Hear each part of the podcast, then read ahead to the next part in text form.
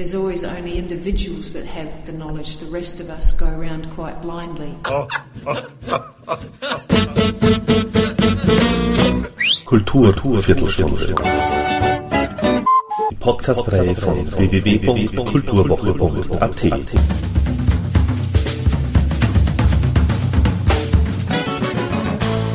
Präsentiert von Manfred Horak.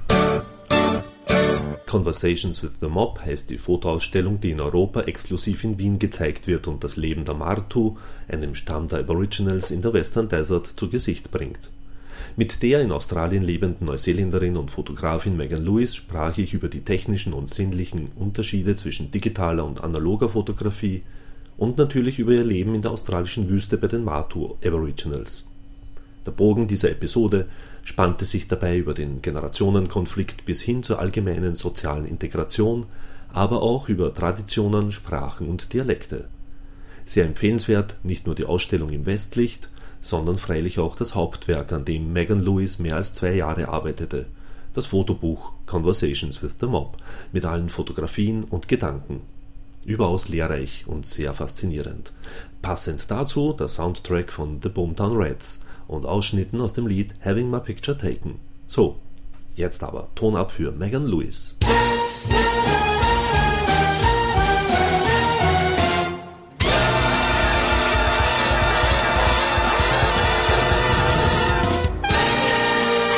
I had a um, really strong feeling that um, I had to go to Australia, and I thought I would be there for a short time. But I had a, a gut feeling to leave when I was 21. I went to Australia and I got a job in the first week that I got to Sydney with Reuters, international news agency, and uh, I worked for them for four and a four and a bit years, and in Sydney, and then I had a um, job offer from the Australian newspaper, which is a national paper, to go and work in their Perth bureau, and with the promise of doing a lot of travel and overseas work.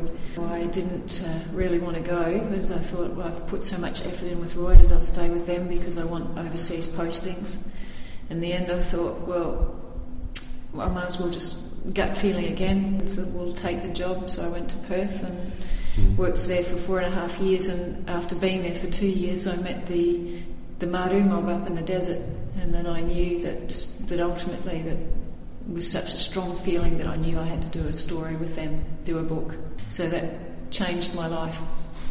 Left the job, and uh, after two years of building up a rapport with the mob, going back and forth, every time I had off from work, I would drive two, two to three day drive back to the desert, spend four, three or four days there, building up a trust with the mob, and then drive back down to Perth and keep going with my job.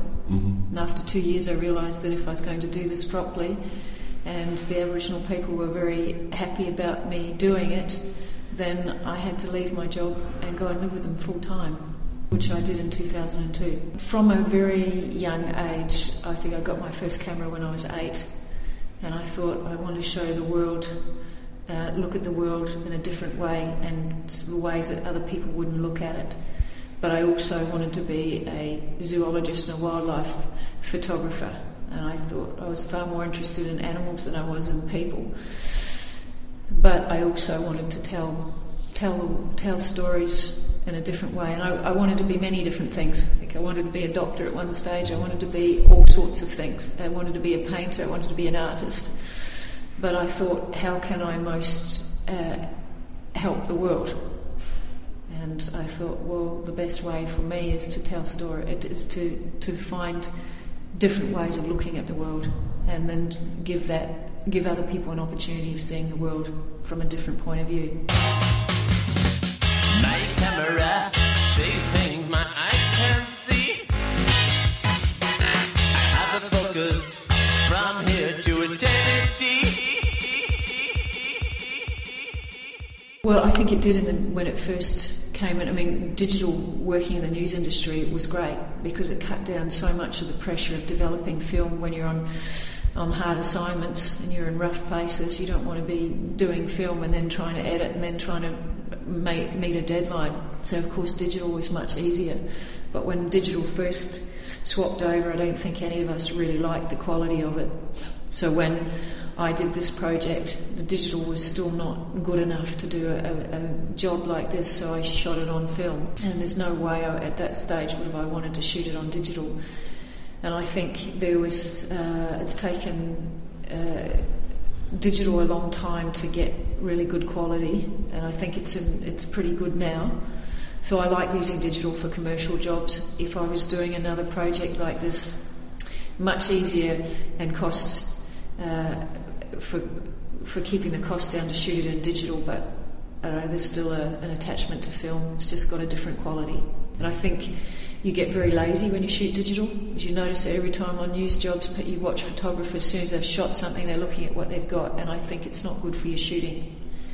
It makes you a lazy shooter. It used to be clearer looking through the viewfinder and a film camera. You felt like you're closer to your subject. What you're looking at is what you see. Digital always made you feel removed, but because they're um, the technology has improved so much when you look through the viewfinder of a digital now it's not so it, you know the, the quality is, is a lot better so you do feel you're a bit more closer to your subject it's a lot better than it was and, and what kind of camera do you use I've got a Nikon um, D3X but when I shot the um, desert work I used a, a Nikon F100 film camera it was obviously not the top quality camera but it was a brilliant camera for this sort of work because it was light. I could carry it everywhere and it stood up to being knocked around. It was a really good camera. Used a 17 to 35 mm lens, Nikon, and yeah, it worked really well. If you're a European photographer coming to shoot in Australia, it might be make you a bit nervous, but we brought up with that, so it's just second nature. It's not a problem. Mm-hmm. Um, I think if you're shooting a, a, news job and you're out and you've got harsh shadows, people just you put fill flash in. If um, you're shooting photojournalist work for yourself, then you you're not going to use flash. You're just going to shoot it as it is. I shot this job. I did not look for the light. I wasn't shooting it for the light. I was shooting it for the moment. So I didn't wait for lovely, nice golden light in the in the middle of the in the afternoon or the early morning.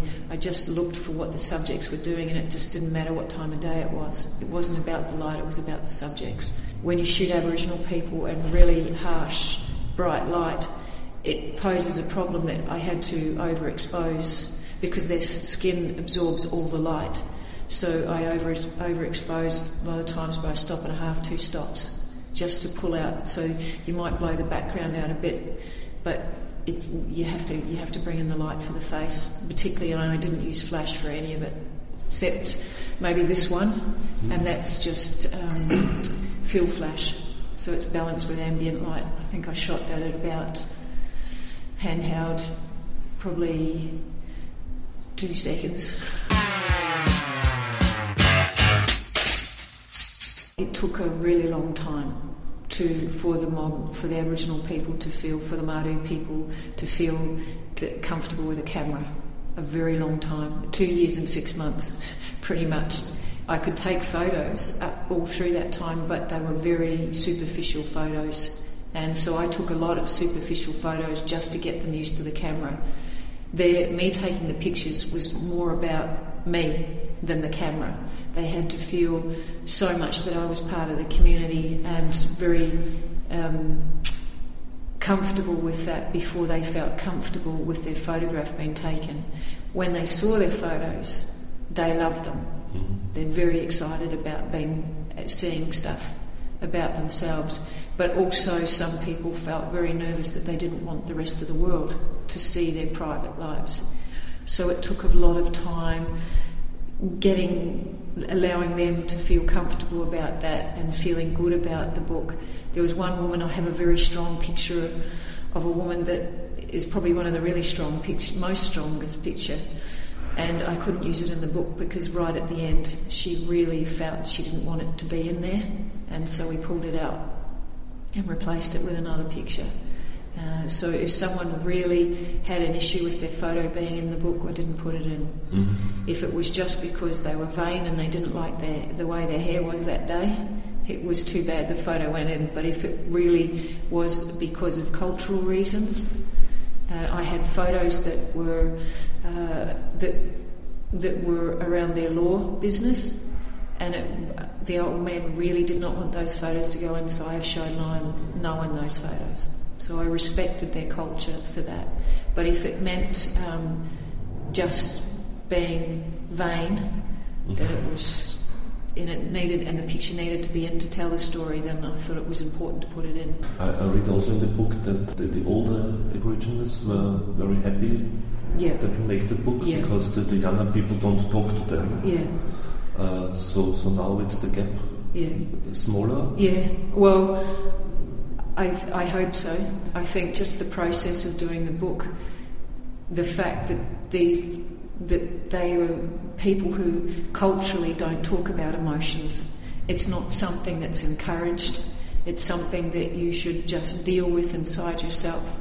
I could see a lot of the problems with the young people with their drinking is because they aren't expressing their thoughts or their feelings and they feel very isolated in themselves emotionally.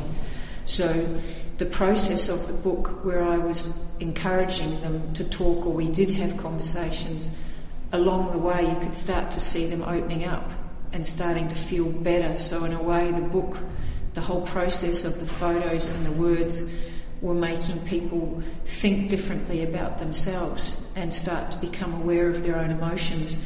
And then, when they would read, or I would read out to them what someone else had said, firstly, when I did the words, I took those words back to the individual who I'd done the interview with or had the conversation with, read it, and said, Are you comfortable with this being in the book?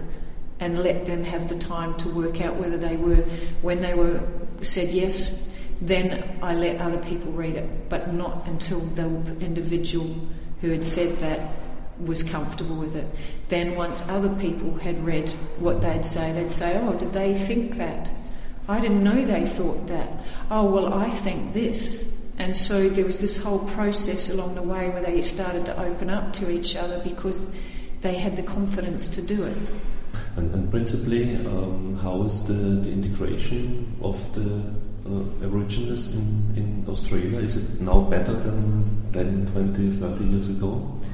Well, I don't know. The social integration. Well, I, I think with certain groups, yes, it is. It's a hard. You can't make a broad statement with Aboriginal culture because the people in the desert, uh, the Martu mob, are very, very cultural people and very traditional compared to people that have been living in the cities for a long time. They don't see themselves as the same people. People in the city, it's really up to the individual. The desert people don't have a lot to do with everyday um, non Indigenous people because of the remoteness, also because there's a, a, been a whole. They haven't been encouraged to be part of the rest of the world by their own people and by anthropologists or white people that go out there that like enjoy them for themselves, like to keep them to themselves. So this Martu mob just in the last few years, because of this book and because of a few other things, are being more exposed to the outside world.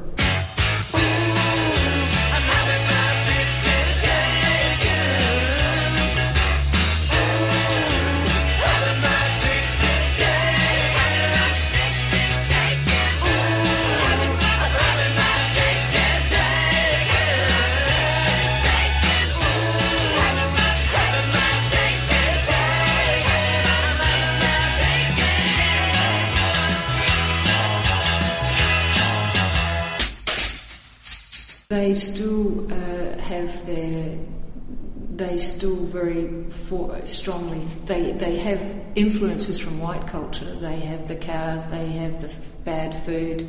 They have TVs, and they get mobile phones now. Um, but on a traditional level, they stick very strongly to tribal punishment. If someone they spear people, if uh, it's a payback culture, if you do something wrong, you get punished. The young men still go through law business, which is circumcision, when they're like 13, 14, 15. Uh, they still do their, have their funerals, they have their traditional healers, they think very much about their culture. Yeah. But uh, the, the, the song lines are from the desert people, huh?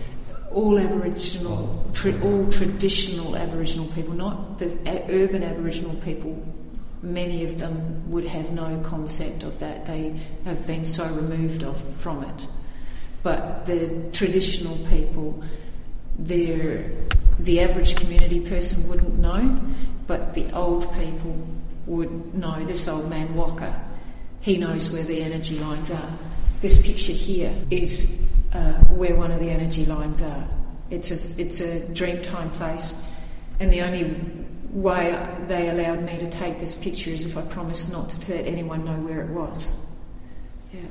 It's the Aboriginal understanding is no different to the to understanding the Camino in Spain. It's all around the world, I think, and traditional people who haven't been caught up in the material world still have an understanding of it. I think all our cultures had an understanding of it, and the more we get caught in the material world and think that that's more important, that we leave, we forget what we already knew. The Aboriginal people some of the Aboriginal people still know that, and you can see with the younger generations heading the same way as we have, getting more caught up in money and thinking that these things are far more important, and they don't have that knowledge. There is a myth that people think because they're Aboriginal people that they're all very spiritual and very evolved like that. It's the same in our in our culture.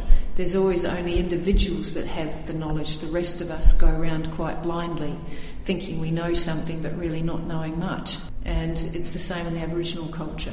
I've got, I can sometimes understand it, and I'll go to the old people and say, This is what I've been getting, this is what I think. And they'll nod and they go, Yeah, we've just been having a meeting about that. That's exactly what we've just been talking about. So, yes, sometimes. And sometimes, of course, I I don't know anything, and, and they will, will tell me about it. I think New Zealanders, the, the, the Maori people have a, um, yeah, they, come from a very different um, cultural background to the Aboriginal people, but there is always through all of them, there's traditional healers, there's traditional, there's, in the Irish people, there's the traditional healers. It's, it's everywhere, yeah. Um, I think what you're probably getting at, did, because of that experience in New Zealand, was I able to relate to these people? I actually probably relate more to Aboriginal people than I did with in New Zealand Maori people. But just because I, I felt like I was more familiar with them, though it really didn't have an impact. Yeah. Though I mean, I loved Aboriginal uh, Maori myths and culture when I was younger. I was really interested with it, but I felt more really connected to, to the Martu people. How many desert people live in Australia? In the Western Desert. And this Desert, group mhm. that I photographed, because this is, comes from only a few communities. This Martu mob were only about 850, maybe 1,000 people. Yep. All across Australia, I think, out of the Australian population is, is Aboriginal people, people who, who, who call themselves Aboriginal or claim Aboriginal descent is about 2% of the Australian population. Their whole communities are based on social welfare. But they have opportunities to make enormous money through mi- mining royalties. Uh, and for individuals that are very well known artists, they get paid a lot of money, but they don't usually keep it because the rest of the community, family members, put pressure on them to give it to them for other reasons. So, yeah, they do not manage money or think about money like we do. Uh, we like to hold on to it. They get it. They want it just the same as we do, and they get very. Some people are very greedy for it, but they don't hang on to it the same.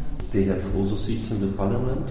There is Aboriginal people that do have positions in Parliament, but not these people. As sort of saying, you can, are, very traditional people.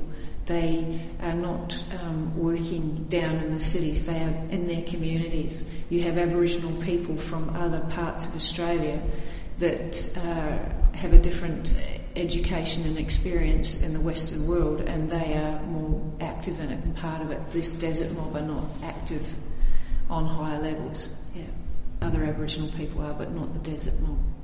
Western desert mob. There's other Western. There's other desert Aboriginal people. So they are also not connected uh, No, no, Uh, no. They. It's like having you know the Germans, Austrians, and Yeah. they all might. you know, look similar or speak similar languages, though their languages are different.